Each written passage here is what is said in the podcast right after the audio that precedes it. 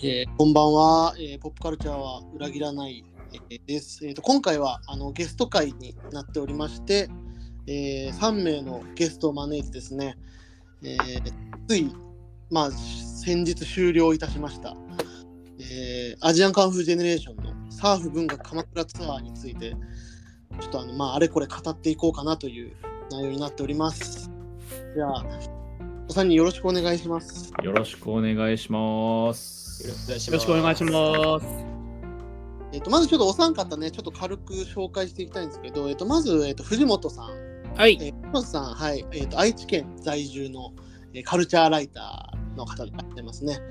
えっと、まあ、ポッドキャスト番組も、えーやっておられたり、あと、あれですね、私もあの書いてますけど、リアルサウンドで、えーライターとして、え寄稿されたりとか、いろいろされてます。はい。お願いします。よろしくお願いします。藤本です。で、えータイキングさんですね。はい。タイキングさん、ふ福島県在住でよかったですかね。あ、そうです。福島県生まれ、福島県育ちでございます。もうポッドキャスト番組を多数、多 数多数、まあ、2番組、藤本さんと一緒に作っているものと、もう一つメガネを外してという番組の2つ作っております。一人でやられてるやつもありましたよね。あ、そうなんです。はい。で、あと、あの、バンドの方もね、いろいろ活動してらっしゃるっていうはい。感じで、幅広く活動されてる、ね。はい、そうです。よろしくお願いします。よろしくお願いします。で、えーシュガーさんはです。ね。シュガーさんは、えっ、と、シュガーさんは在住は千葉県とかになるんですかね。千葉生まれで今は神奈川におります。はい。いらっしゃるということで、で、えっ、と、サブスク音楽サブスクリプションサービスで、えーエディターをされているとはい。はい。で、まあ、非常にあの、この、ここまでうまいこと、そのね、行ってる公園で、まあ、住んでる場所が違うのかっていうぐらい、しっかりばらけて、いやー、そう綺麗に日本全国バラバラの4人。あ本当に。から西ね、北までっていう感じで、これはなんか、ね、たまたまですけど、この間また同じメンバーでね、あの収録したことがあって、その話の流れでちょっと、あの、ここでやったらいいんじゃないかということで、アジカンのツアー感想会を。で、まあ、あのーなだったらばと思って、1日だけ日付を出したら、皆さん奇跡的に ラストで揃うっていう、いやー、そうですね。4人ぴったり揃うっていうのもなかなか。ね、うん、確かに。あれは嬉しかったです。もうこれもう取るしかないじゃんっていう、うん。なりましたけども。はい。っていうことで、まあ、あの、まあ、バックバランにね、まあ、ちょっと本当語り合っていこうという感じです。ので、まあ、あのぼちぼち、まあ、だい一応、まあ、なんとなくこう、それぞれに、こう、話すパートを設けてもらってみたいな感じでね、6ブロックぐらいに分けて話そうかな。うんうん。じゃあ、あ、そうだ、それぞれ皆さん、あの、行ったの、僕はあの福岡公演の方にまして、はいはい。えー藤本さんが？はい、えっと、名古屋公演ですね。ですね、名古屋公演はちょっとね、いろいろ そうですね。一回延期になったりとかがうん。まあ、ある意味貴重な体験はね、させていただいたなって感じなんですけど。はうん。い。で、えーっと、タイキングさんが、はい。仙そうですね。仙台の仙台ギグス公園に行きました。仙台うんで、えーっと、シュガーさんが、あの羽田ですかね。はい。ゼップ羽田なので、ここのメンバー全員、あれですね、ライブハウス公演ですね。そうですか？ああ、確かにホール編ではないですボールがないね。んだな。はい。ボールがね、なんか関東だけみたいな、なんか結構、うん。結構変則的な感じでしたよね、あれね。うん、関東だけホールだったんですけど、ホールほとんど外れてしまったので、結局一番キャパが大きい僕は羽田しか取れなかったっていう惨状で惨劇でございました。なんかあれですよね、サーフ文学ツアーなんてみんな見たいのに、ちょっと思ったよりツアーの規模がちっちゃかったのは意外でした、そうですね。大阪が確かビッグキャットとナンバーハッチとかでしたよね。そうどうクソちっちゃいなと。どういう、どういう2箇所なんだと思いましたね。若手すぎるでしょって。そうそうそうそうそう、若手バンドかよっていう。いやでもビッグキャットのかキャパでアジカンは熱いですよね。いや、熱いっす。うんうん。でもああれですよね、だから、その最まあ、一応ね、その便宜上のあのファイナルだったあのい鎌倉のライブでは、あのプラネットフォークスツアーにあのみんな来なかったから、あのパパがこんなに。いやー、まああそれはね、まあ、現実的なところをね、やっぱねりありますよね。ありますよ、本当にこれは。いやそれにしてもいいもうちょっといいバランス感なかったのかと思いますけどね。いやね、本当それは本当そうですよね。いや全然アンコールツアーとかね、あってもおかしくないぐらい。もういやいや、本当うんに。で多分ここまで味感があってそのボッチザロックがやっぱ去年末から今年にかけてうん。ドカンときたんで、うんここまでまたさらにそのなんて言うんでしょう波が来るとはスタッフも想定外だったのかい いやーそうですよそう。すよね。なんかやっぱ2023年はロックファンの中の、なんかやっぱりアジカンっていいよね熱がね。ちょっとありますよね。うん高まったんじゃないですか。うんまああとなんかサーフだからっていうのもあるんじゃないですか。それはありますね、やっぱり。ねそうやっぱ思い入れのあるアルバムあれを聴いてる人はうん聞いてたこう本当にちょうどだってね転がるビアも2008年で、サーフも2008年でみたいなあ感じで。あそっか。うんうんうん。こうやってきた感じはありますよね。ああの時代の空気感。うん。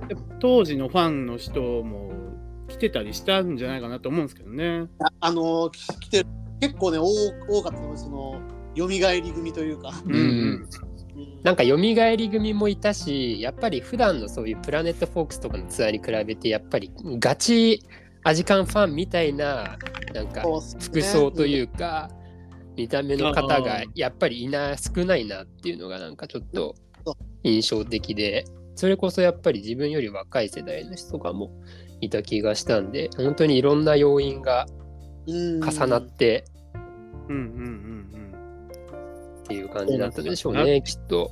うん。うんうんうんうんありそうですね。うん本体はね、本当に、マジでなんか、まあ入れ替わりって言っても、常に割とね、若い人は入れ替わってやってきてますけど、うん。でも結構若返ったなっていう印象は受けましたね、ライブハウスだって。うんっていう感じで、まあ、サーフ、もうもう概要だけでね、もうだいぶ あれですけど。うん。で、まあ、そう、それぞれ、まあ、ゲストアクトがいる公演だったんでね、まあ、アジカンツアーは結構ゲストアクトもあのお面白いんで、そのあたりからちょっとまず語っていけたらなと思うんですけど、うんうんまずど、ど、あれ、あの、仙台と羽田はどっちが先でしたっけ？羽田がなんなら最初じゃなかったでしたっけ？羽田がね、10月1日っすね。ああ、なるほど。えーっと、仙台が10月の7日 ?8 日かな？あ、そうかな。多分、福岡が一番最初じゃないですかねあ、。そうそう。福岡順番で言うと。福岡が初日だったのに、あの、新大胆に、あ ああ、はいはい。初日を取られた。あの公開ゲネプロみたいなのがあのあったらしいんですはいはいはい私としてはもうね、あれは初日だと思って福岡は行ってますので、ああ。一応名古屋は10月18日がもともとので、はいはい。で、まあ、それが、えーっと延期になって12月に12月14日ですね。随分ね、空きましたね、本当に2ヶ月。ううんん。本当に待望のって感じでした。待望じゃあまあちょうどまあなんか開催された順番でちょっと喋っていきましょうかね、そのそうっすね。それぞれ確かに。うんうん。順番でも。ちょっとちょっとなんか名古屋の方がちょっと、名古屋を最後にした方がなんかいろいろ流れが 良さそうな感じがする。うんアンコールとかが特に。ああ、そうね。まずじゃあ福岡のゲストですけど、まあ、ザ・ティバですね。うん。これはなかなかすごい、まあ、結構ね、渋めのバンドですけど、うんうん初めてライブは見ましたけどね、まあ、本当、これから時間をちょっと見るとはちょっと思えないような、なんか本当に、非常に、あの、渋めのうん。ロックサウンドというか、うん。まあ、ガイタレみたいな感じの設定でやってるみたいなんですよね。from カナダって言ってね、プロフィールでめっちゃ嘘ついてるんですよ。ー めっちゃ嘘。で MC とかもなく、本当に thank you 福岡とか、本当にガイタレみたいに、へ食べえ。なんかそんな別にキャラ付けするような音楽でもないですけど、なんかそこを本当へなんかー。うんでやってるみたいで、もう全然なんか本当、孤高の感じでしたけど、絶風でも結構あ、あんなめちゃめちゃインディーロックっぽい感じなんだけど、うん。絶風でやってても不思議じゃない感じというか、うんうんデイグローとかね、あんな感じをちょっと、うん。確かにそうっすね。うん、思い浮かうんティバってでも2人だと思うんですけど、バンドは何人でやったんですか？うんベースが、サポートベースが入ってて、この人もすごいかっこよかったですね。丸坊主の男の人だったんですけど、へえ。女子2人と丸坊主の男の人でもすごいそのすごいな。マジで本当にで僕2階席で見てたんで、うん本当に正体不明のバンドがむちゃくちゃかっこいい音楽をやってるみたいな。だからいいなんか味感がこうやってくれてるこういうフックアップみたいなのをすごい実感、うんゲストアクトでしたね。っていうところで、はい、うんうん。感じでしたけどで次が羽田っすかね。はい。羽田の対バンというか、サポートアクターはワーツくんでしたね。ああ。いいっすね。で、まあ、各地の対バン見ていて、それこそティバとか、あのまあ、札幌のノットウォンクとか、はいはい。あとそのタイキングさんが見られたラブサマちゃんとかが結構そのアップルビネガー文脈みたいなところ。うんだから、そのワーツとあと藤本さんのあの Going Underground がどちらかというとイレギュラーみたいな。感じだったかなと思っていて、あワーツか、そうか、みたいな感じだった。ぶっちゃけ。うんえまあーもうちょっとインディーなバンド見たかったな、みたいなところはあったんで、なんで時間がワーツ読んだのかな、みたいなところとかもありつつ、で、ライブもまあ見たの初めてだったんですけど、はいはい。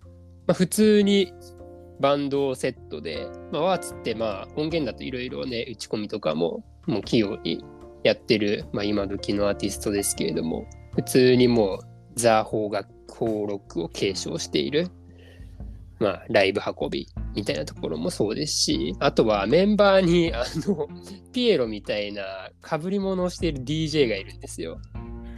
へうさぎのね、うんそう、へーうさぎの被り物をうさぎの被り物をしている。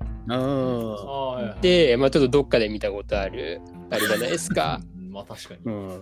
う。ん。で、まあ、こういうセットリストとか、もう一曲の中でもいろんな展開があって、本当に、それこそ、なんて言うんだろうな、アジカンというよりか、やっぱその次の世代のカナブーンとか、うん。それこそ、なんだろうな、歌詞のその情報量とか、なんか野田洋次郎っぽさもあるし、それこそ、そのね、なんかエレクトロなテイストは、それこそ世界の終わり世界を放射させているところもあったり、なんかやっぱりそういう、その世代の要素を本当にミクスチャーにして、まあ、今時の言葉を使うなら、そのレプリカを、ああ。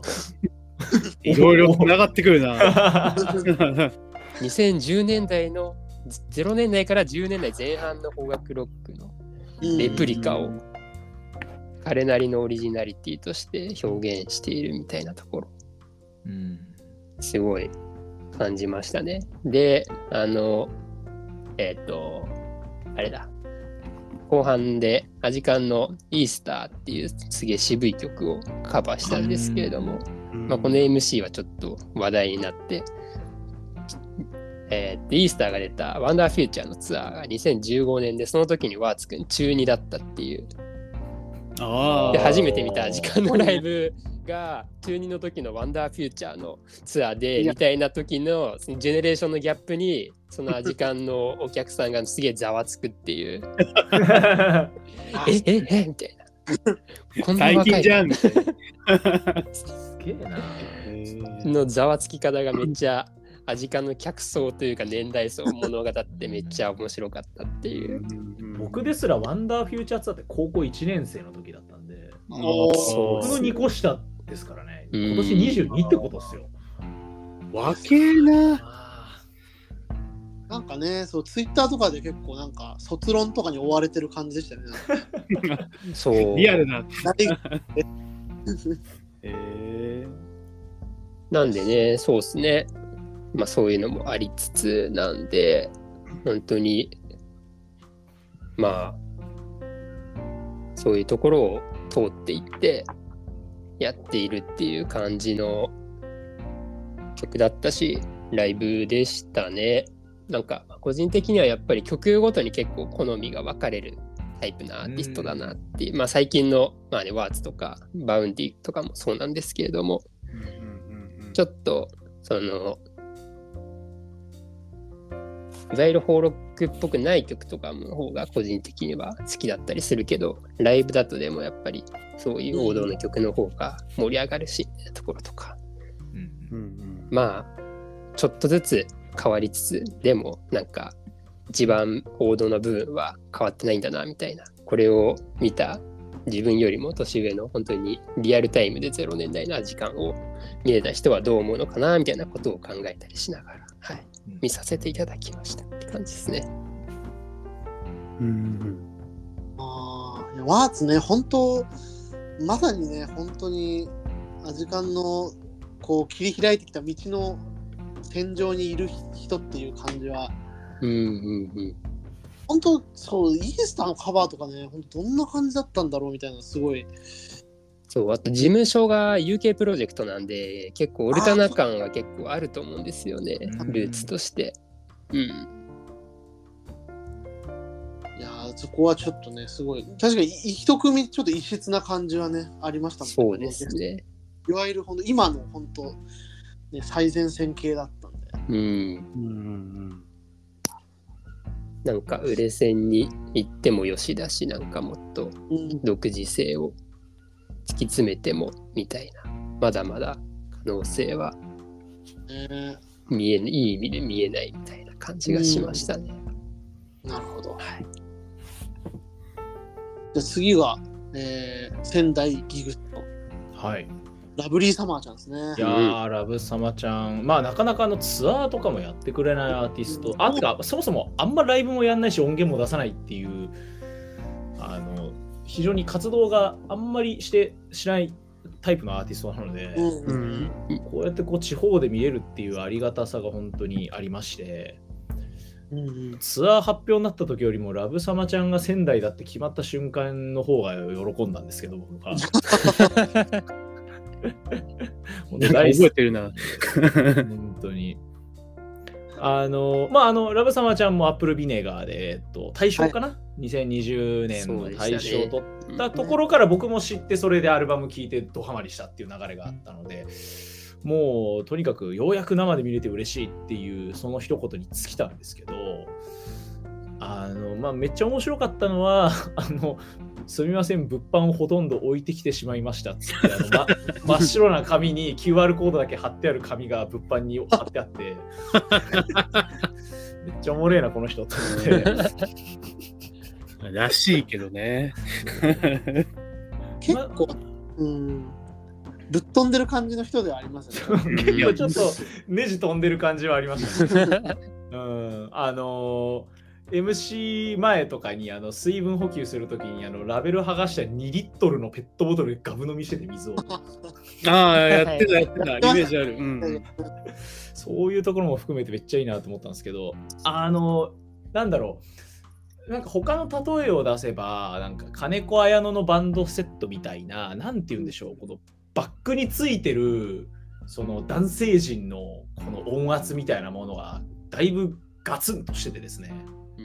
うん。まあ、ラブリーサマーちゃんのそのインディーロックなサウンド感をすごいこう、あのもう根底から支えてる感じがしてめっちゃまず演奏がかっこよかったですし。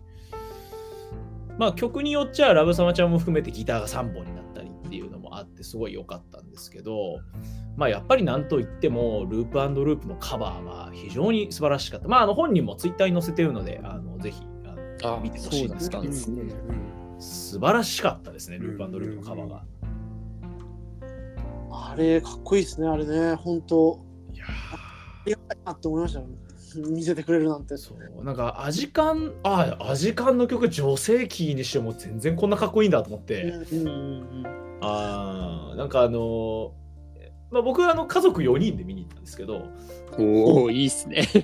家族で味感めっちゃいいな。家族4人で行ったんですけどいい。まあ、あの一緒に、えっと、うち僕がやってるバンドの、えっと、ギターボーカルのやつも一緒に行ったんですけどそのギターボーカルのやつがですね、まあ、そのキーが変わったことで、えっと、キーが E になってるんですけどこのラブサマちゃんの方のこうキーがですねちょっと変わってるんですよ。まあ、いわゆるそのレギュラーチューニングのギターをバーンってこう E でバーンってこう鳴らした時がこうそのキーになってるんですけどあのそのキーに変わることでめちゃくちゃオルタナ感が増すってすごい言ってて。ああ、確かたにな。確かにそうなんですよ。キーが変わったことでループループが途端にめっちゃオルタナな曲になってて。うーん。なんかその辺のなんて言うんでしょう、うん、なんか、うん、のもまあなんか面白かったですし。うん。うん、なんかその高校時代のにアジカンやっててってその高校時代にコピーしてた曲をやりますみたいな感じでこう披露してたのも非常に印象的でしたね。うーんうんラブサマちゃん、なんかサーフの音楽性と非常にこう相性がいいうん感じの対バンだなと思って、うんうんうんなんかね、こうジャスト、まあ、ど真ん中、結構、うんパワーポップ系の音像でしたもんね、それこそ一番新しいアルバムとかは。うん。うん、ローファイっすね。そうですね。これは、いや、いい、いい対バンだなと思って、いやー素晴らしいですよ。はい、ラブサマちゃん。そして、えー、名古屋が。はいはい。これもね、好きな分、その、まあ、ゲストアクト、うん。あまあ、ゴーイングアンダーグラウンドですね。そうです、ゴーイングアンダーグラウンド。だから、うんうん。10月の時点でゴーイングを中心に見たっていう感じ。あ、もう、つ本当そうです。本当そうなんかまあ、あの、まあ、だついでにその10月の話もまとめてしちゃうと、はい。まあ、先行でゴーイングアンダーグラウンドが出てきて、まあ、なんでしょうね、あの、俺らだけシニア枠じゃねえかみたいな、まあ確かに、まあ浮いてるっちゃ浮いてますよね。特にそのラインナップ見たときに、まあ、あのさっきのオルス君じゃないけど、なんかちょっと違くないっていうのが、よりこう、ゴーイングアンダーグラウンドのが世代間がより違うから、そうですね。っていうのもあって、で俺らだけそのシニア枠じゃないかみたいなこともありつつ、まあ、それはでもなんかその絡みっていうのは、そのアジカンとまあ世代が近いっていうのもあって、っていうのもすごい感じましたし、まあ、やっぱりその、ゴーイングアンダーグラウンドだし、こう結構こうメロメロディアスな感じと、こう早めなテンポ感っていうのはすごい、あやっぱこのそのライブに先駆けて、そのこう会場が温まっていく感じはすごい感じましたね。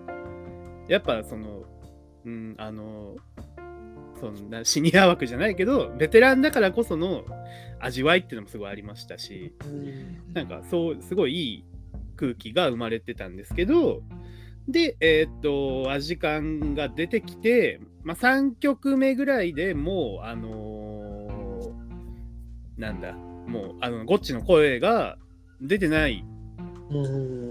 もう途中途中、その、歌が詰まっちゃって歌えないみたいなのは確かに感じてて、今日調子悪いのかなって思ったら、ああ、もう今日は無理ですってその場でなったんですけど、MC、1回目の MC で。でも、驚くべきことに、その後も4曲やってくれたんですよね。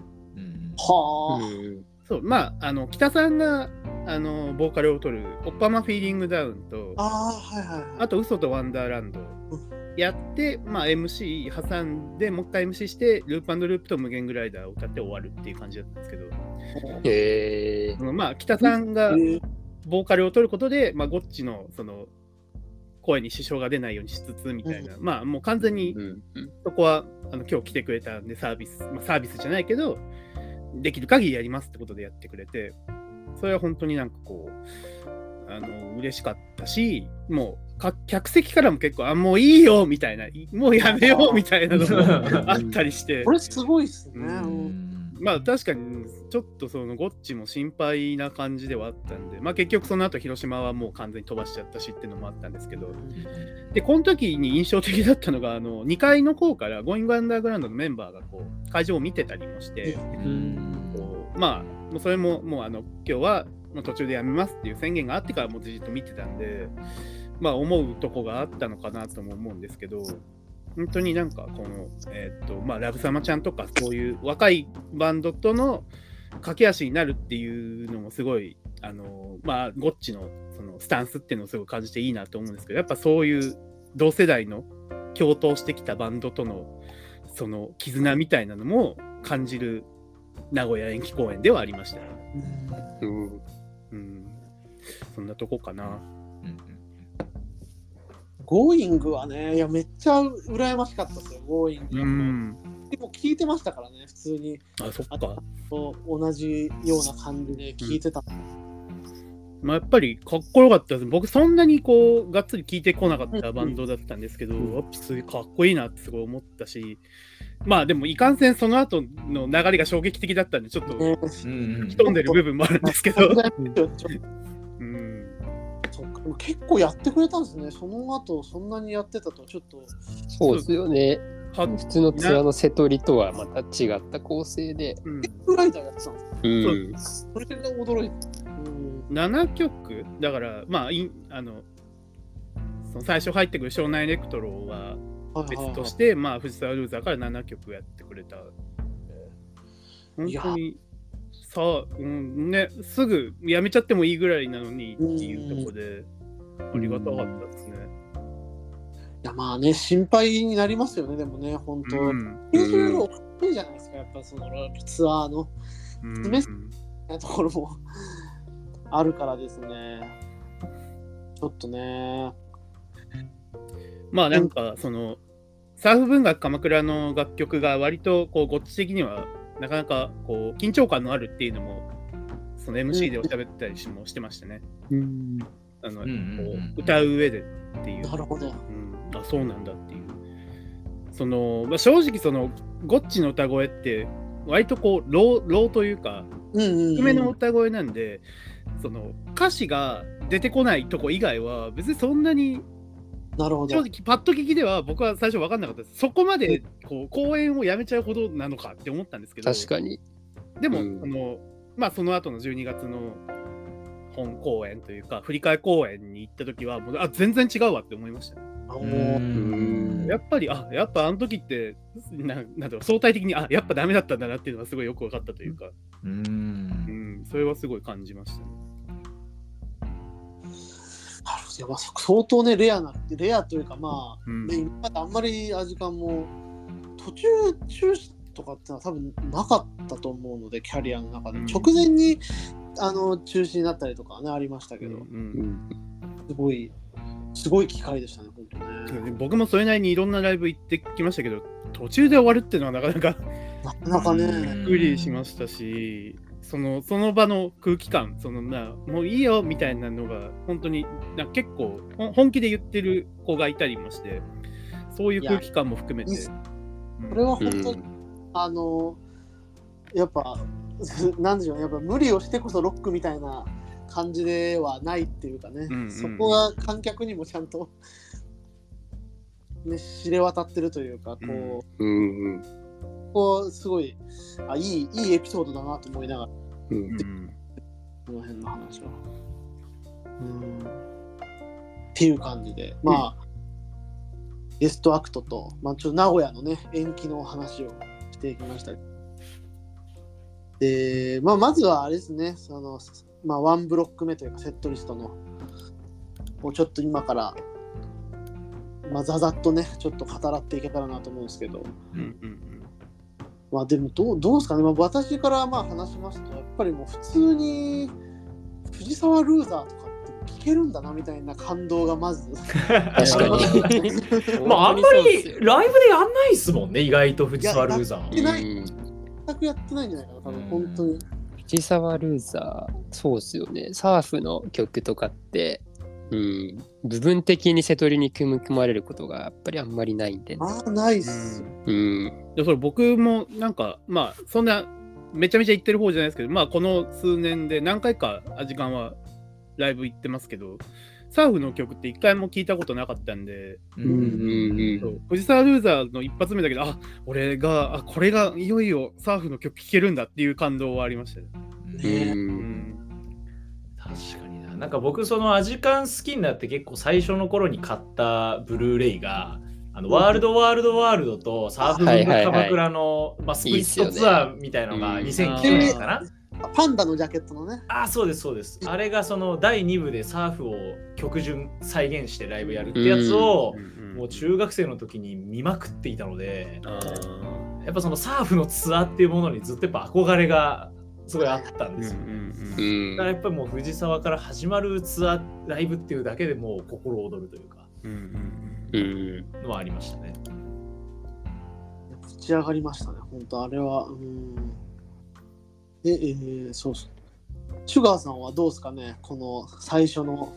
最初のブロックで言うと、えーっと、やっぱり今回まあパワーポップはいはい。のアルバムなので、まあ、サーフの曲15曲か全部やるとして、残りもやっぱりもうパワーポップで固めてくるセトリになるんじゃないかなってうんうん思っていたのでそれこそこの4曲目の「荒野は歩け」とかうんこのホームタウンの曲は結構今回のセトリに入ってくるんじゃないかなっていう予想をした上だったので、ううんん。まあ、本当にいい意味でそこが当たったのかなみたいなうん。感じもしたし、それで言うとホームタウンのツアーでライブハウスツアーだったんですけどそれも。はその時にあの鵠沼サーフやってたんですよ。あ実は。なんでその時はホームタウンのツアーいきなり なんか鎌倉の曲が入ってきてその時逆にめっちゃ浮いてるとか思ったんですけどうんうん。逆の立場になって聞いてみたら まあやっぱ時間はもう関してやっぱりパワーポップ根幹にあるんだなみたいな感じだったし、やっぱ違和感がないですよね。それこそ荒野歩きを作った時にもうこれをサーフの続編の曲にしようみたいな話があったみたいな、去年のインタビューかなんかでも多分話されてたと思うんですけれども、やっぱり、うん、すごく違和感がないなっていうところを思いましたね。ーうんうん。あとやっぱり石上ヒルズのラストのところやっぱ笑っちゃいますよね。まんますぎて。クラプトンみたいな。ね。う。うん。ん。もろなオマージュ。コロナまあ関係ないですけどね、パワーポップ。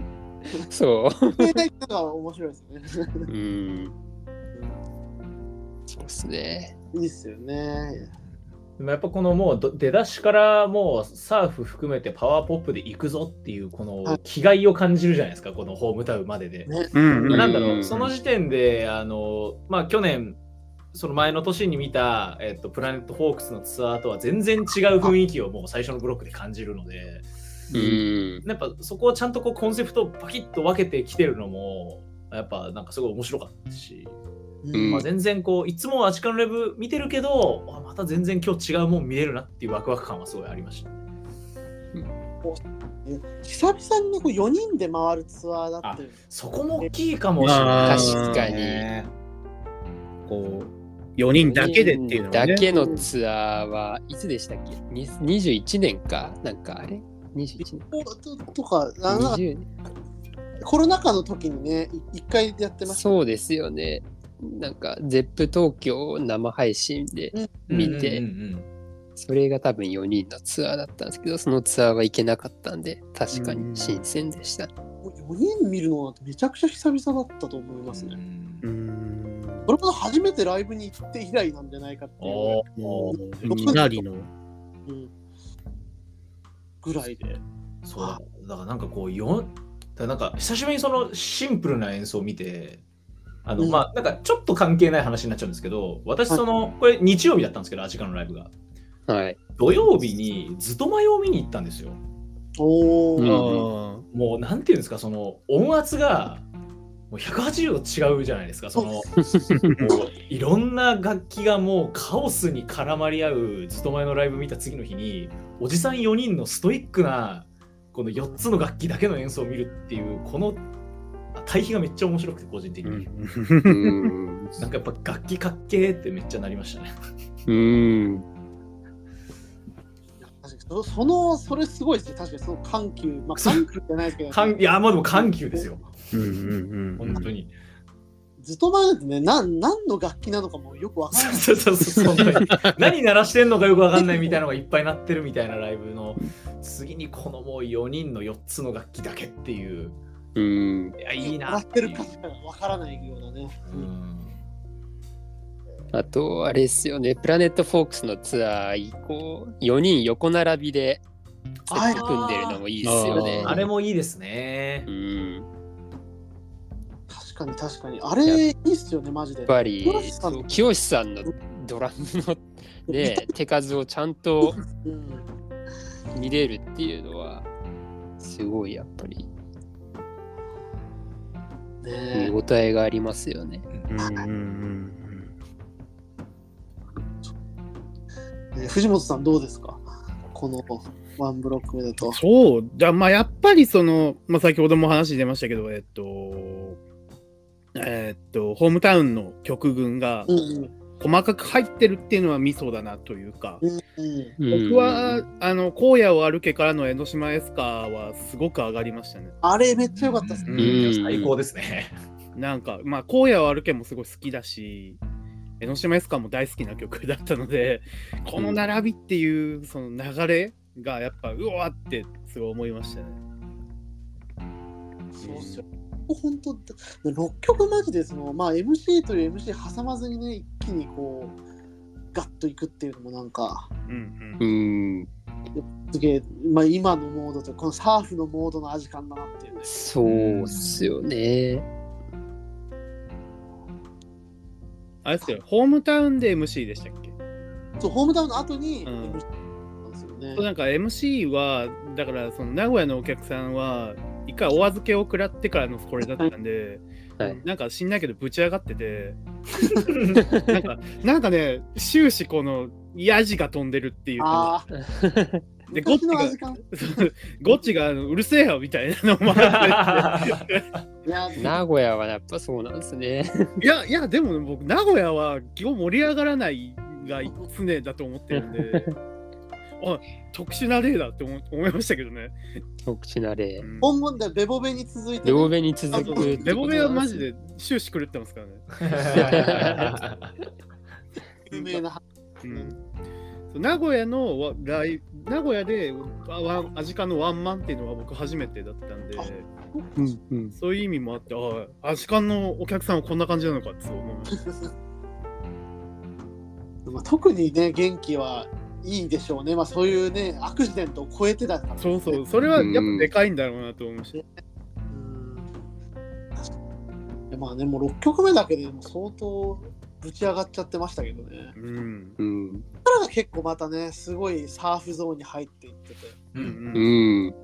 尻ヶ浜スカイウォークとかねこれとかやっぱ特に聴けるわけないと思ってた曲だったん。で、うん。いやーこの後からの。うん。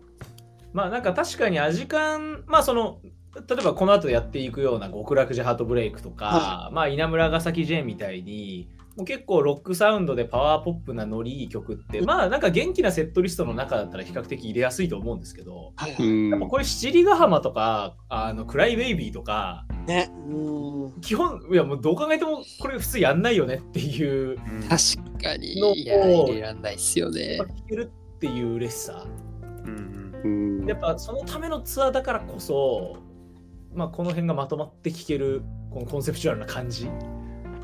うんうんだからこのうん2個目のブロック渋いなっていう。うんうんうんうん渋いっすねここは渋かったですね。うん。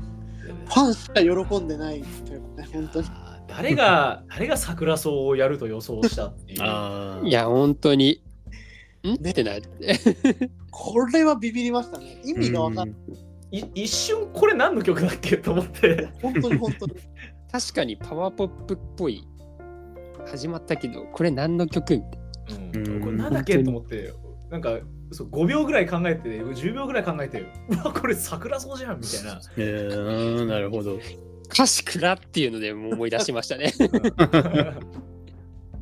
うん。ぼ桜うん。いや、桜さん確かにね、あの、よう聞いたら確かにパワーポップっぽいところあるんですよね、ちゃんと。うんそうですねまさかそのファンクラブから抜き出して、こいつがやってくるとは思ってない。そうそうですね。そうですね。お前が来たのか。うん。ありましたね。うんうんうんこれ、ここの枠ってあれですよね。多分ホール編が違かったんですよね。そのそのわけをだったんですよね、ここが。えー、これちょっと渋すぎる。そっかその訳をとかもな。すごなんかいな。すごいいい感じのイントロのアレンジ、すごいなんか、ちょっとボサノバ、まあ、ジャジーな感じっていうか、いい感じに仕上がってましたね。うんうんあ、生中継を見られた。あ、そうか、生配信やってたからか。そう僕はね、配信を見たんですそうだそうだ。僕、ネタバレになるなと思って見なかったんですよね。ああ。そうっすよね見れないっすよねそうそうもうそうちょっとね、あれ、まあまあ、あれはね、間違いなく映像化されるとは思う。うんいや、楽しみだな。楽しみ、楽しみ。そう僕はこの辺のそのまあそのえっ、とサフのか収録曲がぐっとこう詰まってる感じそれもあれですねオリジナルの楽曲というかオリジナル版の方の楽曲が結構ぐっとこう収録されてる感じはすごいいいなと思って。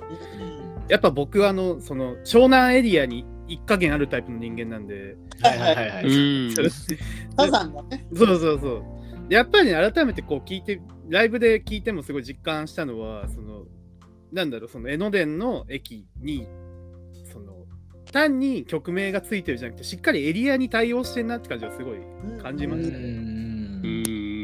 っぱ極楽寺の辺ってやっぱすごい静かで、ちょっと物憂げな感じもすごいあって、こう高台で海がこう見渡せる感じとかがあったりして、うん。すごい、あと、ハセとかも、まあ、ハセは結構海がガッとこう、駅の前で開けてたりもしつつっていうところで、そういうなんか、こう土地土地に対応、まあ、あとはなんだろう、藤沢ルーザーの藤沢のなんとなく音像から感じるちょっとヤンキー感とか、はいはいはい。うん確かにバイクのエンジン感ありますね。ありますよね。ああ、なるほど。あと、まあ、なんだろうな、鎌倉のあのしとやかさというか、はいはいはい。うん本当になんかそれをこうこの、まあ、特にここでぐっと感じたなっていうのはありましたし、うん。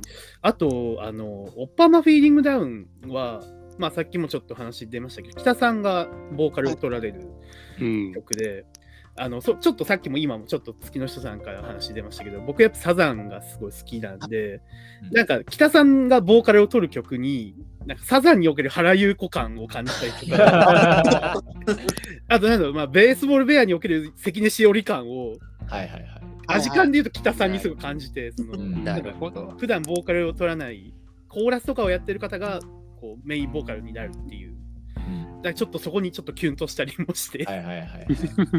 そんなことを思ったりもしましたけど、うん北さんの声ね、キュンとなりますよね、結構ね。そうなんですよね、うん。ちょっと高めというか。ダメ。やっぱゴゴゴッチとの対比がすごいいいなっていうのはすごいあります、いいっすよね。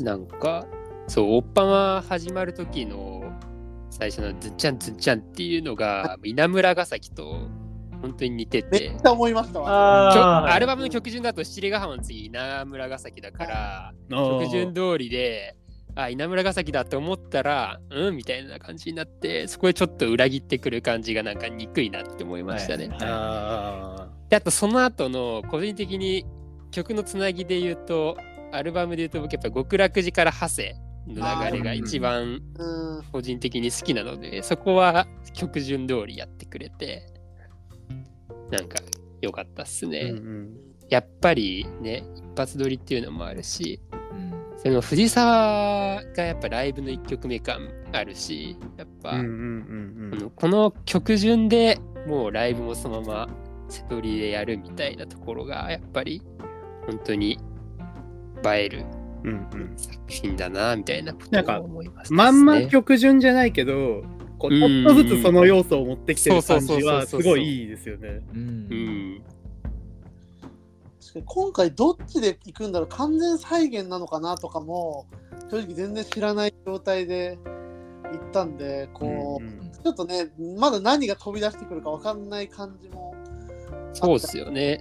しかも、そう、ツーマンだったから、ね、15曲やったらもう、それなりにって感じでうん思ったりもしましたしね。うんそこはすごい面白かったですね確かうに、ん。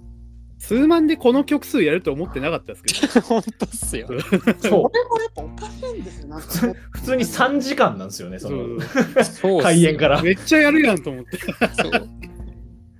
ちなみにホームタウンの時もね結構長かった気はするんですけどねそうホームタウンの時も多分、そうですね、20何曲はやってますね、確実に。まあちゃんとそのゲストにもちゃんと30分ねあ与えるそううんうんうんその感じがすトごいータル。そう。いいっすよね本当にいろんなアーティストのライブ見てると、アジカンのライブの曲数の多多さに本当に感謝しかないですよね、なんか。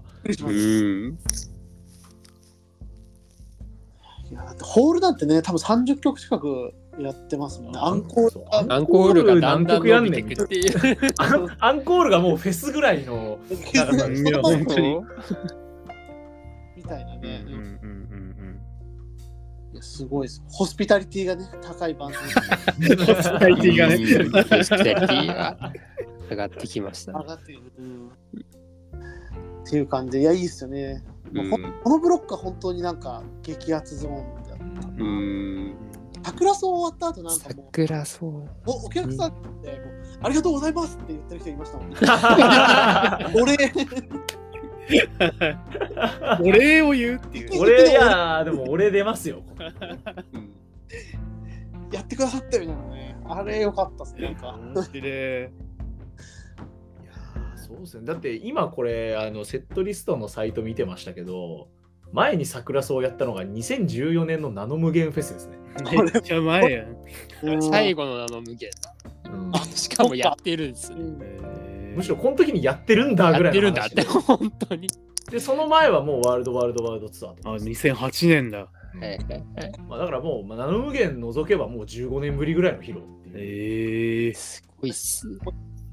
いやもう絶対ね掘り出し掘り出すべき曲多いですからね時間いやはー、そうですよ。逆に多分この桜草は4人じゃないと多分いやできない曲なのかもしれないですね。あー鍵盤とか入入れようがないみたいな。うんアレンジしようがないみたいうんそれはあるかもしれない、な。うん。うん、なるほど。っていう感じでまあ12曲目まで行きまして、でまあ MC 挟んでのえー、これ日坂ですね日坂ダウンヒル、はい、日坂っすね。うんここから結構ねすごい元気が良くなってくるね、うん元気良くなってきましたね。日坂ダウンヒルめっちゃ良かった。なんかすごいアルバムでとかあれ祝宴に入ってたんですよね。最初シングルで。あー。うんうんうん入ってたのかな。で聞いた時はなんかまあ割とちょっと渋めの曲だなと思ってたんですけどライブで聞いたらもうなんかむちゃくちゃ泣けてしまって。うんうんううん。ん。本当になんかねこう年を取ることでまあ生まれたサーフの曲っていう感じでう。うんんめちゃくちゃなんか坂道のね下りとかめっちゃ泣けてしまったんですよ、なんかうん。なんかなんか名古屋だとあのその MC 日坂ダウンヒルの前の MC でそのまあ休み休みでも続けることとかが大事だよねみたいな話をしてて、うんなんかこういうあのメッセージを込めた曲ですって言ってこの曲をあのやられててうんそれグッときましたねすごく。まさにそういうことを歌ってる曲ですもんね、うん本当に。うんそうそう。うん。確かにそのこの「二坂ダウンヒル」とかこの次の「西方コーストストーリー」みたいな曲うんうんまあこの後にやるあのワワタスカワンダーズとかもそうなんですけどやっぱ全体的にその新しいサーフの曲が多分2008年のパワーポップ感だけだったら作れなかっただろうなっていう渋さとエモーショナルさを持ってるのがやっぱりすごい印象強いなっていうのを改めてここで感じましたね。そうっすね。なんか年齢感もすごい出ますよねすごく。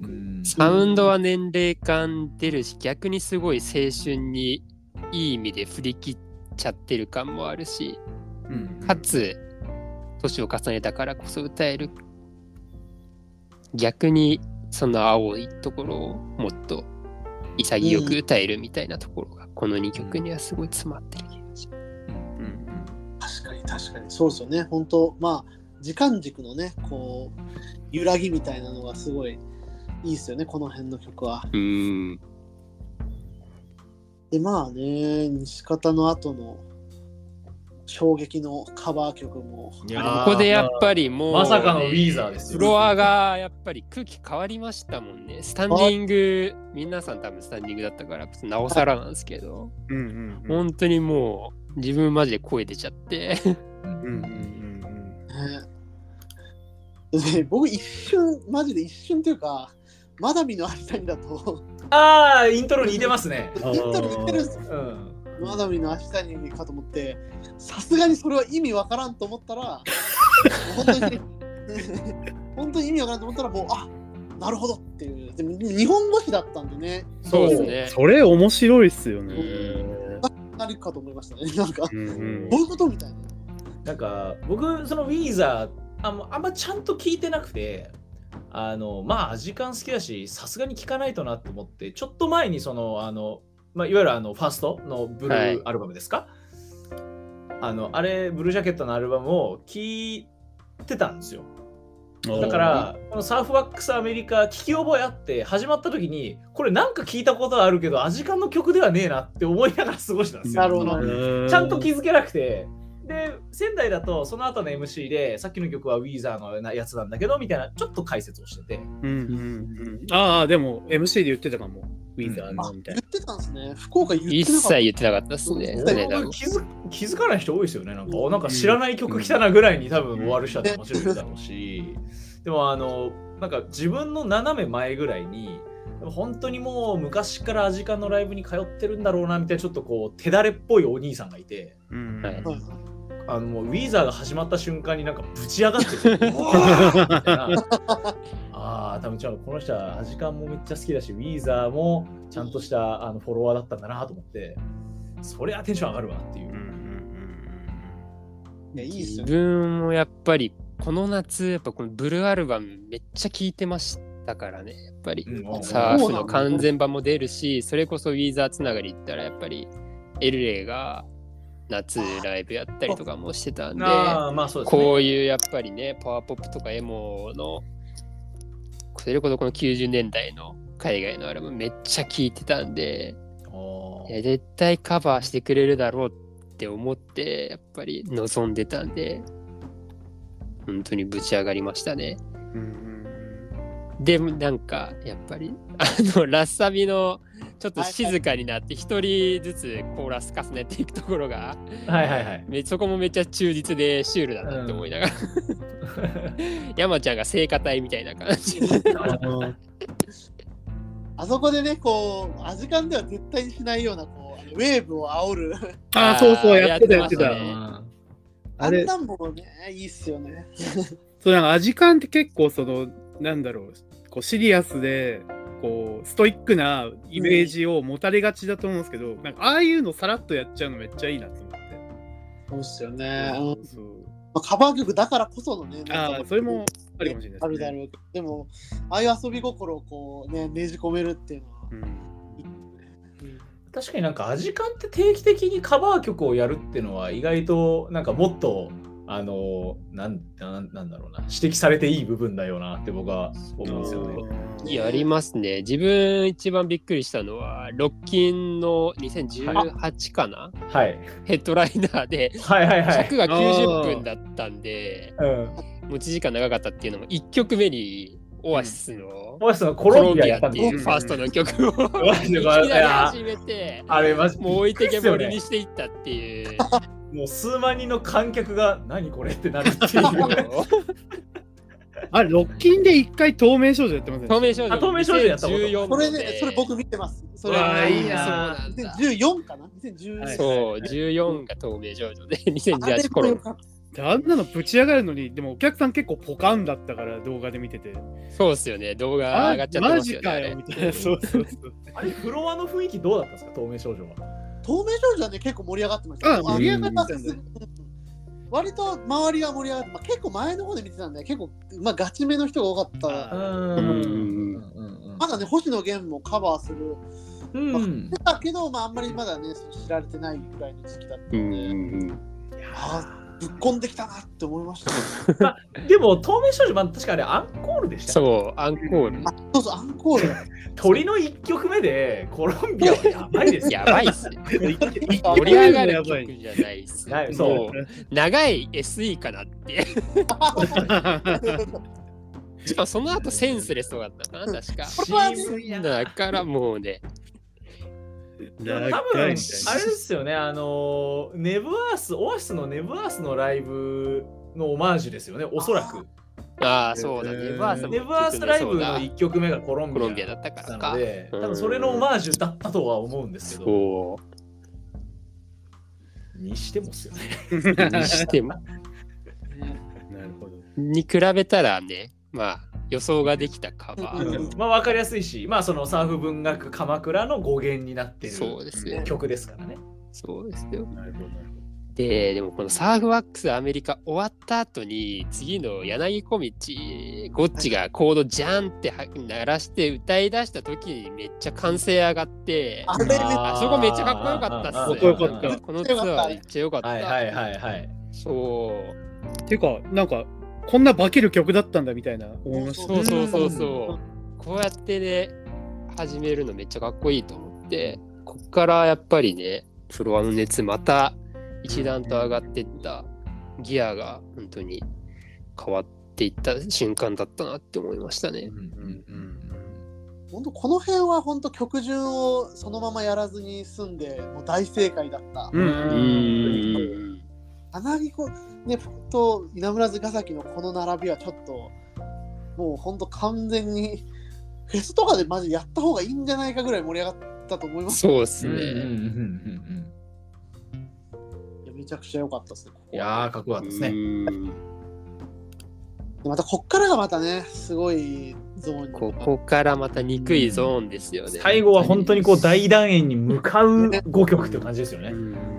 ここに入る時の MC がそこだけちょっと覚えてるんですけど、はいもう2ヶ月半ぐらい前のライブなんで細かいとこはあんま覚えてないですけど、今回のツアーもサーフ文学のツアーだからみんなそんなねリライトとか人気の曲はやらなくてごめんねみたいな MC をした後にループループをかますんですよ。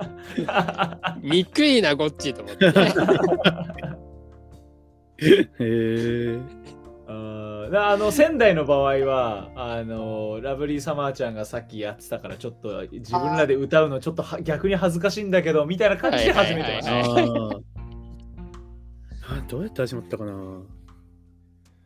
あんま覚えてないあんま覚えてないな。でもなんかまあループループって曲名を言ってめっちゃ歓声が上がったのは、覚えてますね。うんここはうん確かにそうですよねこのサーフの流れとかなんかこういう桜草とかだいぶ渋いセットリストできてうんこれやっぱループループアンダースタンドってどんどんってこうかましてくるところがずるいですね。うんうんここは本当にで結構ねツアーで言ったらセットリストに入るのってめっちゃけ結構久しぶりなんですねループループ。ループループ意外とやらない印象は意確かにあり外とやんますないんです意外とやんない印象ありいや、ます。そうなんだ。が言うところのハンバーグの曲なんですけどこれって、味うはいはいはい。はいはいあはい。のやんないですよね。多分そのそれこそあのーソルファ再現ツアー。うんソルファのあの2017年アリーナでやったああ、ソルバーの完全再現ですよね。20周年のアリーナツアーとかではまあやってましたけど、初めてではないと思うんだよな。でも、ループループ確かにあんまりやるイメージでは確かにない意けど外とやっ。てう意外とんダメの曲っていうなってたんで、まあアンダースタンドもね、うん。アンダースタンドはもう、これこそまあ、もうザ・パワーポップだから絶対やってくれるんだろうなとは思ったんですけどね。うん。これはなんかでも本当あのーあれですよね。パワーポップってこれだっていう思いますもん。なんかアンダースタンド。ほんど真んうん。うんうん日本語でパワーポップでっていうとなんかねこの辺やっぱりもう代表なんだなって思いましたね。そうっすよね。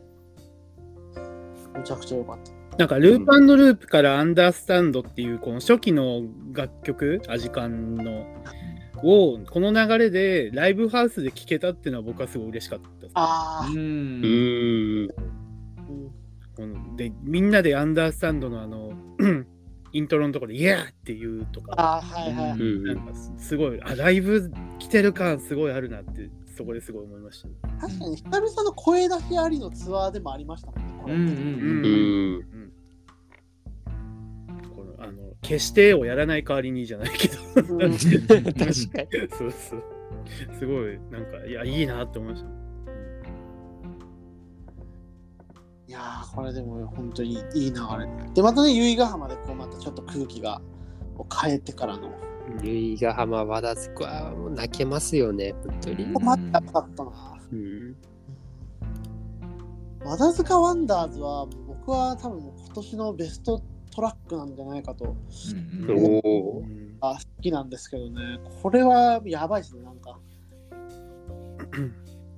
なんでしょうね本当にこういう曲いやプラネットフォークスからの対比でもありますけどやっぱ本当こういう本当素直にな言葉でこうなんかね青春の終わりみたいなのをこう歌ってるっていうでまだでも人生は続いていくみたいなことを歌われちゃうとやっぱりアラサーにはちょっと響くというかね ね響きますよ。本当ですよね。そう。道の先にやっぱアジカンみたいなかっこいい大人がいるんだっていうことをなんかね思います、うんなんか本当に十何年後の理想の姿を先取って見せてくれてる感すごいありますよね。本当に本当にうん。ありたいよねっていう。うん。うん年々なんか本当にありがたさを増していくというか。うんうんいや本当に。いやーよかったな。でその後がねまたねボーイズガールズで終わるっつうのがまたね。ううん。んそうっすね。ボーイズガールズ、そう、この前、あの別の収録でも入れようか迷った。んですあけど、本当にやっぱり思い入れがある曲で、うんこの曲が出た月に僕、ちょっと大学卒業して、ああの、まあ、ブログとライティングでやっていくぞってなったタイミングで、うん。この曲出て、本当にめちゃめちゃ支えられた曲だったんで、で、なんか、まあ、意外とパワーポップっていうよりかは、なんかちょっとオアシス味ある曲だなって思ってるんですけど、まあ、ホームタウンの曲やってくれそうだからワンチャンと思ってたらね、このラストの一番いい位置でやってくれて、で、イントロのアレンジで、あの、シェイク・クスミーの、はいはいナウザタイムか。はいはいはい。のフレーズをいつもややるじゃないですか。うんうんあのタイミングからもう大号泣っすよね。うんいやーそう。で、それがまあちょうど5年前か。で、しかもちょうどその10月1日っていう本当にそのあ5年前の9月末で大学生終了。ーなるほどで、ちょうど5年経った10月1日にこの曲聴けて、うん。なんか本当にすごいタイミングもなんかドンピシャで、とりあえずなんか、あ時間のおかげで5年はやってこれたっていうのがすごい、あ本当に全然サーフ文学の曲じゃないですけど、あ。いやでもこの夕夕闇から背中に、夕闇が背中から忍び寄ってからの歌詞とか、いやー、泣いちゃいますよね、こんなの。うんいや泣けますよ、本当に。本当に。本当にね、これ、これだよなと思います。うんそなんかねサーフの曲がやっぱりこうちょっと若々しい曲もまあありつつでも年を置いていくことを歌った曲もありつつこの流れでねやっぱうんんなんかあもう完璧ななんかう、そう。エンディングというかねこうすごい見事なうんうん。だったなと思いましたね。すごく美しい締めですよね。うん、うん大団円感というか。ここにはまはまるんだっていう驚きもねやっぱあります。そうっすね。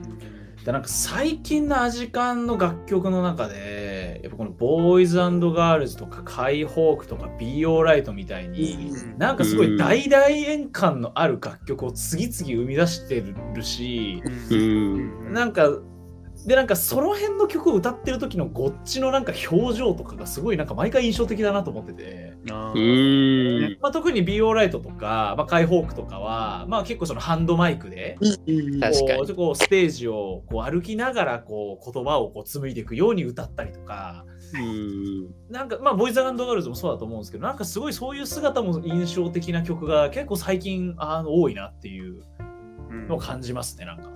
うんそのなんか、とらわれてない感じもいいですよね。うんうん。なんか、その自由さというか、うん。自由にっていうのって本当にそのごと今の後藤さんとかアジカンのを象徴するようなフレーズだと思うんですけど、うん。そのあの君らしく踊ればいいっていうあのなんだっけ。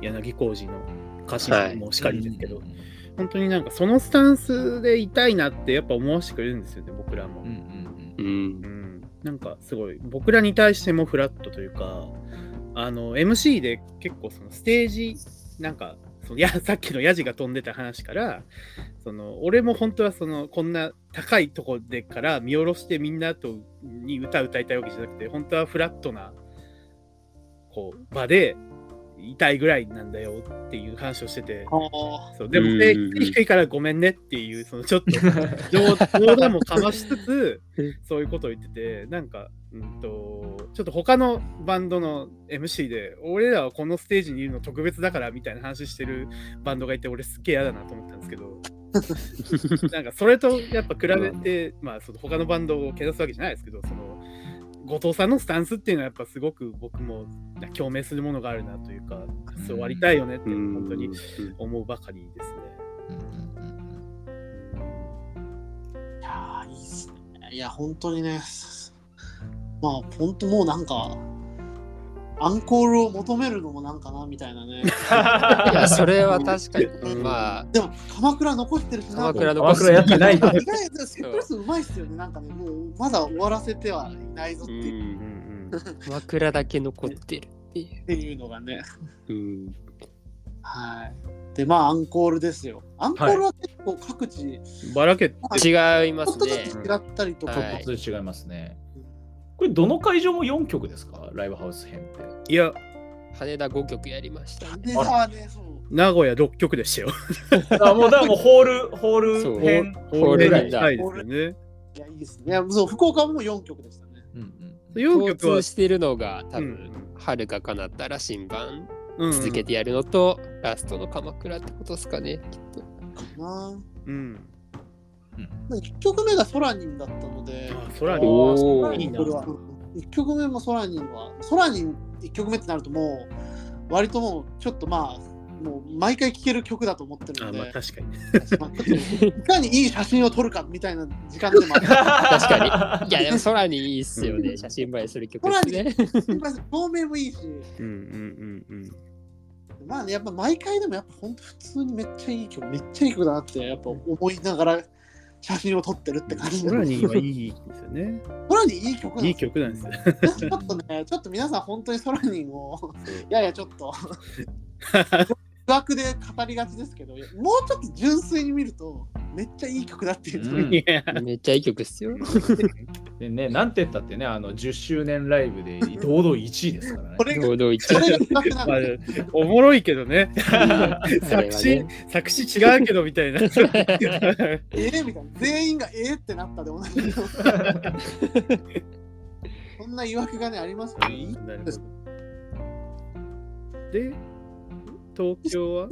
東京は。東京はね1曲目ねその訳をでしたね。出た。あ、そう？そうだ一曲目そここにぶっ込まれてたんですよね、そのう後そうね最初始まった時何が何が何だか分かんなくなりま確かに。したやっぱりね桜草以来のん。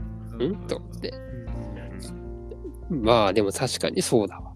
このセトリに入るかみたいな。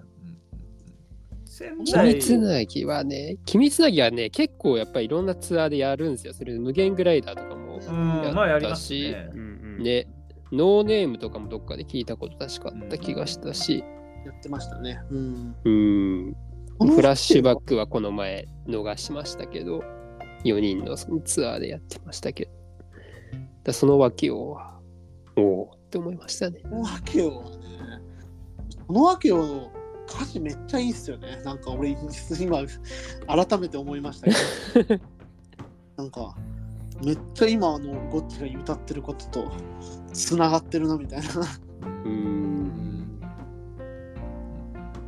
このわけは聞けないっすよ。これはレア、超特レアだと思いますね。特レア引きましたね。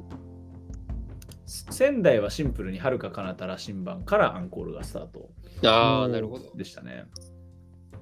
えー、で、えーっと、そうそう僕は僕はだから空にの後はるか彼方羅針盤なんだ。うんうんで、うん鎌倉グッドバイ。で、鎌倉グッド。ああ、そうなんだ。だそれで言うと仙台がこれ仙台だけでしかやってないんですけど3曲続けてで羅針盤の後に未来のかけらをやったんですよ。えー、えー、いいなで未来のかけらって正直めったにやんなくないですか？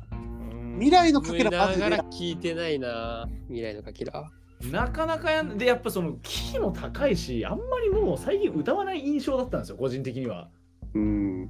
だからあのでもう3曲連続でやったんでこの羅針盤でダンってこう終わった後にそのままもう北さんがデレレレレレってこう弾き始めた瞬間に僕もうボロボロ泣いてぶち上がります。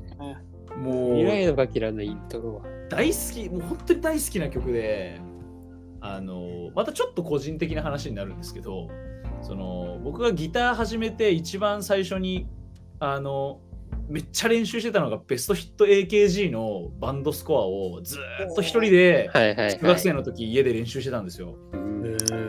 やっぱそのあのベストアルバムの曲ってやっぱ自分の中でも本当にすごい核になっててその中でもやっぱ未来のかけら大好きで今まで何回もアジカのライブ見てきたけど聞いたことなかったんでうわ聞けたっていうのでもうなんか自然と涙がボロボロ出てきてここで。えすごい嬉しかったですね。すごい、すごい3曲を畳みかけますね、本当。いやいや、畳みかけてそう。デビュー初期みたいな、デビュー初期みたいなこうん。の熱量を本当にそうっすね。ドカンとやったからすげえと思って。うんすげえ。最高でしたね。ね確かに。すごいです。でもだそのその熱量のまま鎌倉グッドバイに行くって。いやそうなんです確かに。なんかな逆になんかおーお終わりみたいな 逆に鎌倉行った時も、え、え、えみたいな。ななんかあああと2曲ぐらいやんのかなと思ったら ああ終わっちゃうんだ逆にみたいにすら思っちゃうぐらいの、うんうん感じでしたねす。初期の熱狂みたいなのの後にめっちゃ優しい、優しいギターが入り込んでくるうん驚きましたよ。うんうん名古屋はどんな感じだったんでしたっけ？いや、名古屋は結構長いですよ、これ。名話古屋のアンコールの話聞きたいです。そう、名古屋の。まあ、だ1曲目、イースター復活祭で、そのあイースター。お俺の喉が復活したのにみたいなそういうかましもありつつあーなるほどでイースターやってくれてではるか彼方やって羅針盤やってでじゃあもう次何やるかなと思ってたらちょっとカバー曲やりますって言って、おえっとミシェルガン・エレファントのバードメンをやるっていう。そうだ。あ いやーばそこでまたバードメンなんだっていうね。そうそうそうそう。うん世界の終わりとかでもなくバードメンなんだ。バードメンなんだ。これあれですね。む昔もやられてたんですよね。なんか。やったことあるらしいんですよね、これね。知らなかったんですよ。2009年のツアーでセットリストに、ゼップツアーでやっててう、んへえ。で、その後に安倍さんが亡くなった時もね、やってたんですよね、安倍太が。うん、ははいはいはい。どっかのライブでやってたっていう、じゃあそれぶりだったのかな？これぶりとかだったんですけど、そうでまあそのバードメンはあそうその前にでも結構その復活してうんぬんの MC のとことかでもあの若干かな分いじりとかもあったんですよ。えー、えー、あ、そうなんだ。いじる方なんだ。そうなんか曲やるとかじゃなんかその底不良がどうのみたいな それがあってちょっと僕は結構笑っちゃったんですけどみんな、うんおおみたいな感じになってて確かに。まだあんまりいじれない。攻めるな。そうそう攻めてんなみたいなだから最初カバーやりますって言った時に「えカナブーン!」とかちょっと思ったいやいやいやいやいや。バーの面でしたね。うんうんうんそうで、まあ、それも結構そのカバーでそのカバーやりますって一言だけ言って始まったからうん。もうもうあっという間だったんですけど僕は。で照明とかも結構なんかもういなもういじらずみたいな赤と緑のバンっていうそれだけでいくみたいなすごいとこう結構攻めた演出してて。で前のお兄ちゃんがぶち上がってましたけど。いやそう。で仕上がりましょう。でね、なんか、あの、その終わった後に、まあ、その音楽っていうのは、本当にその継承できるからっていう、あの、音楽は継承できるし、音楽はそれぞれの胸の中で生き続けるから、ねっていう、そうそういう内容のあのことを話されてて、それもすごいグッときましたし、うんからの、えっと、転がる岩は君に朝が降る。うんいやっていうもう泣かせに来ている。本当に、泣かせに来て本る。当にちょっとな泣きそうでしたね、あれは。なんだろう、このもう本当になんか、まあ、ゴッチもきっとそのミッシェルの音楽に影響は、だあそう、千葉さんとの思い出みたいな話もされてたんですけど、うん。そんなにこう、密なことはなかったみたいで、本当に一回、ちょっとお話、20分ぐらいお話しさせてもらってぐらいな話をしてらしたと思うんですけど、うんうん。まあでも本当にその、その、その経験っていうのはすごい自分の中にあってみたいな話もされてましたし、うんで、その、なんだろう、継承していきたいみたいな話があってからの転がる岩だったんで、本当になんか、うん僕もなんかその、なんだろう、大好きな音楽を、まあ、時々コロコロ絡まりながら、自分なりに継承していきたいなって、その姿を見て、やっぱすごい思いましたね。うん。うん、いいっすね。いや本、当に。まあなかなかね、タイミング的にね、ちょっと、まだね、なかなかやり、ちょっとね、やりきれない中で、うん。やっぱカバーをするっていうことでね、こう、思いを捧げるっていうのが、非常に粋だなと思いますしね。うんうんうん、そう、やっぱこっちらしいなっていうところで、うん。本当に良かったですね。いいいい日に、まあなんか本当に 僕だもう僕もロックファンの一人としてその、えっと千葉さんの訃報っていうのは本当に残念うん。だったし、ちょっとこう辛いものがあるなとは思ってたんですけど、なんかうん。こういう、ね、日があると、またこう、前を向けるなみたいなことも思ったりもしながら、うん。うん。うん、そんな感じでしたね、ミッシェルのあれは。いやーいやまあね、名古屋、まあそう、これどうなんですかね、広島もね、まだ残ってますけどね、これ、あ確かにそうですね。収録時点ではまだ広島公演が残ってますね。うん。なんていうの楽しみです。かなぶんやるんじゃないの？いやー、いやそしたらあんじゃわかんないシルエットシルエットやんないかな。しれっとかな分、やるとしたらまあそうかな。チャーハンの歌やりますねあ。そんな、そんなことも言いながらですけど。いやー、よかった。どうどうですかね。まあもう本当ね、ザだとけかなりいい感じで、ほほぼノー打ち合わせなのに、こんなにいい感じで、うんいい感じにまとまりましたなんね。か別にマジ奇跡だな。なんか全然もう MC とか覚えてないから何話せばいいかなみたいな感じで臨んじゃったんですけど意外となんかみんな等しくいっぱい喋れた感じありますいい感じにね。まあね、やっぱ鎌倉グッドバイでね、締めくくうる。んいやでも本当素晴らしいエンドロールですよね。そう、なんか、鎌倉グッドバイが、その、なんか、ボーイズガールズとか、和田塚ワンダーズとかで、本編を締めたことで、エンドロール感すごかったですよね。う ん本当にうんエンドロールでしたね。いや、もう、本当鎌倉を舞台にした映画の主題歌にぜひって思いましたけどね。うんうんうんうん。あ海街ダイアリー初めて見たとき、なんでこれが、あの、鎌倉グッドバイ主題歌じゃないんだよっつって。なるほど。映画見終わってからもずっと鎌倉グッドバイ聞きながら、あめっちゃいい。あれめっちゃ海街ダイアリーのイメソンだと思いますよね。その視点いいな。うんいやいや、よかったっすね。いや、ほんと、鎌倉グッドバイとかはマジ聞けないっすもんね。本当にここでしかここでしか聞けないでしょうね。最後まであレア度で溢れたツアーでしたね。うん。い。や、まあ一通りね、語って。きうん。うん。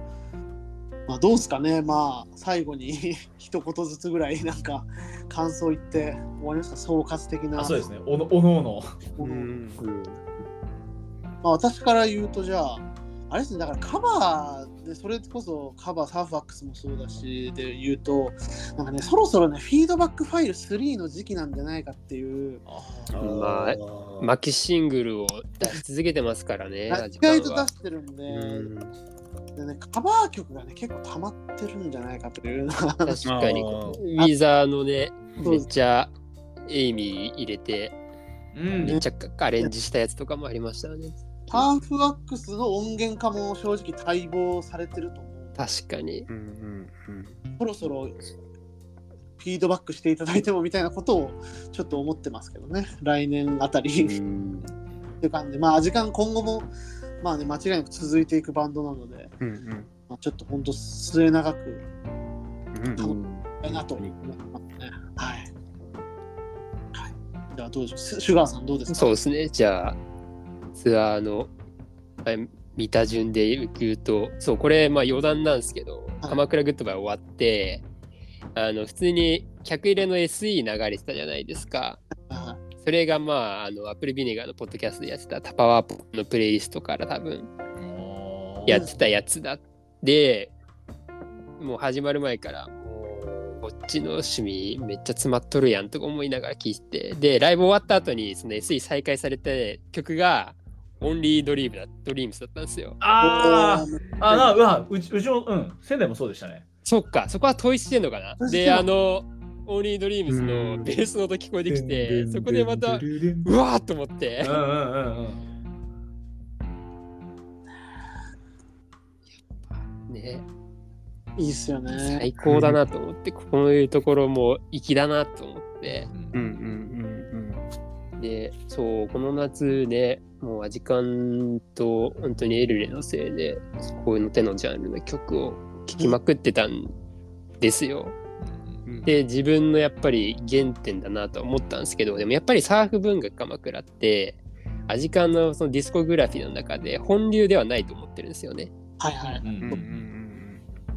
でもその寄り道してるすることがやっぱり大事だなってすごい改めて思ったしからまたプラネットフォークス以降のその正当な味感っていうところにまた続いていく。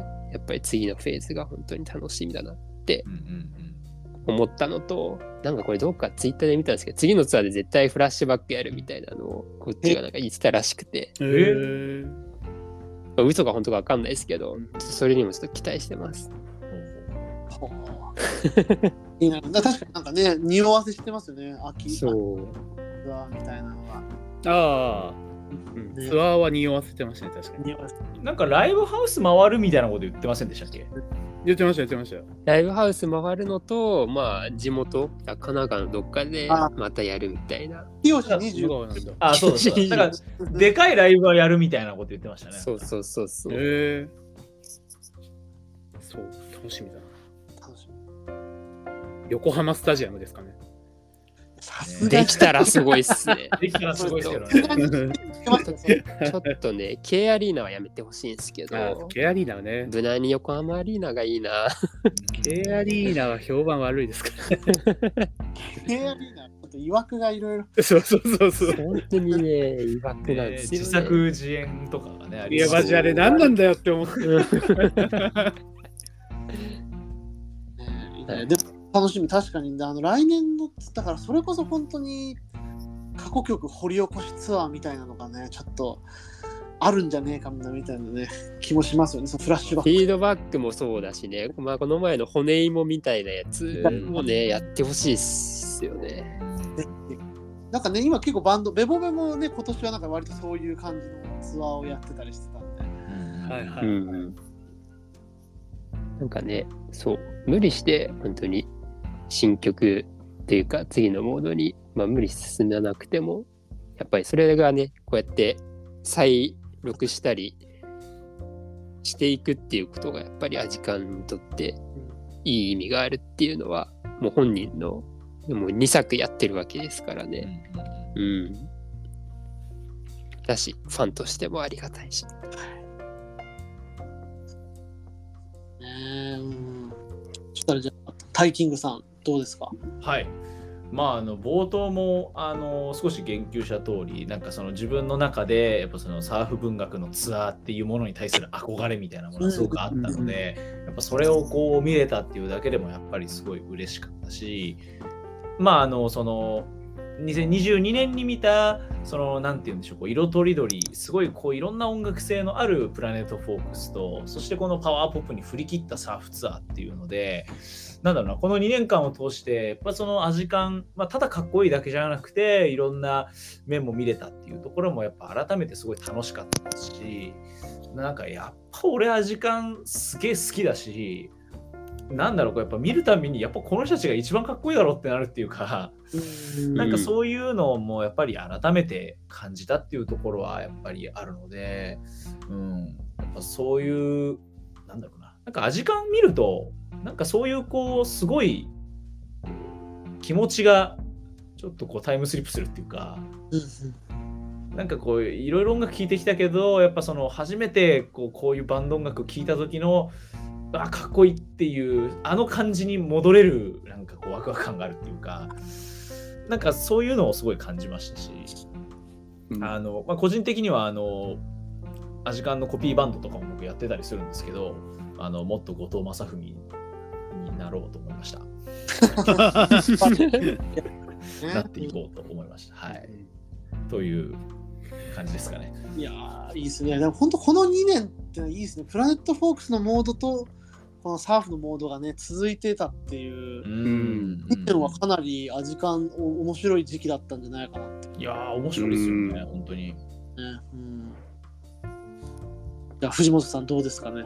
そうですね、僕も、なんだろう、サーフ文学、当時最初のやつが、あの、オリジナル版が出た時は、2008年で、当時の僕って言えば、まあ、本当に、時間全然知らなくて J−POP ばっかり聴いてたような人間だったんで、本当に、なんだろう、はるか彼方もリライトも認知してるかしてないかぐらいだったんですよ。うん。ナルトもハガレンも見てなかったんで。はいはいはいいやそうですね。そうそう、ブリーチ見てたからアフターダークギリみたいな感じだったんで。あーはいはいはいはいはい。であのそんなもう極めて後追いな私にとってそのサーフ文学鎌倉っていうアルバムは本当になんだろう憧れだったんですよ。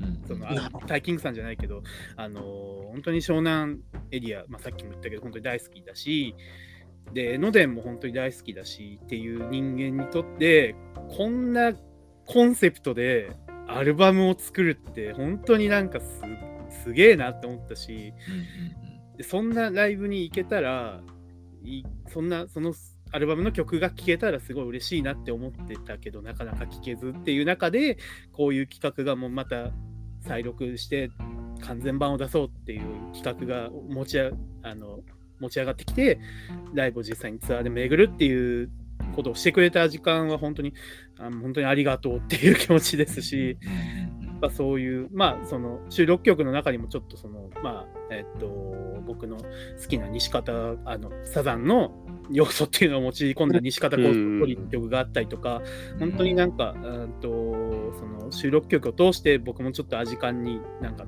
とちょっとつながれたかなみたいな思いもありましたし、でやっぱり一番思ったのは、こう、4人のバンド、そのロックバンドっていうものってすごいやっぱかっこいいし、その4人で紡ぐ音ってやっぱり、うん、素晴らしいなっていう、そのロックバンドの素晴らしさをやっぱ一番実感したライブでもあったので、本当になんか改めて今回は行けて、本当に感無量だったなと思い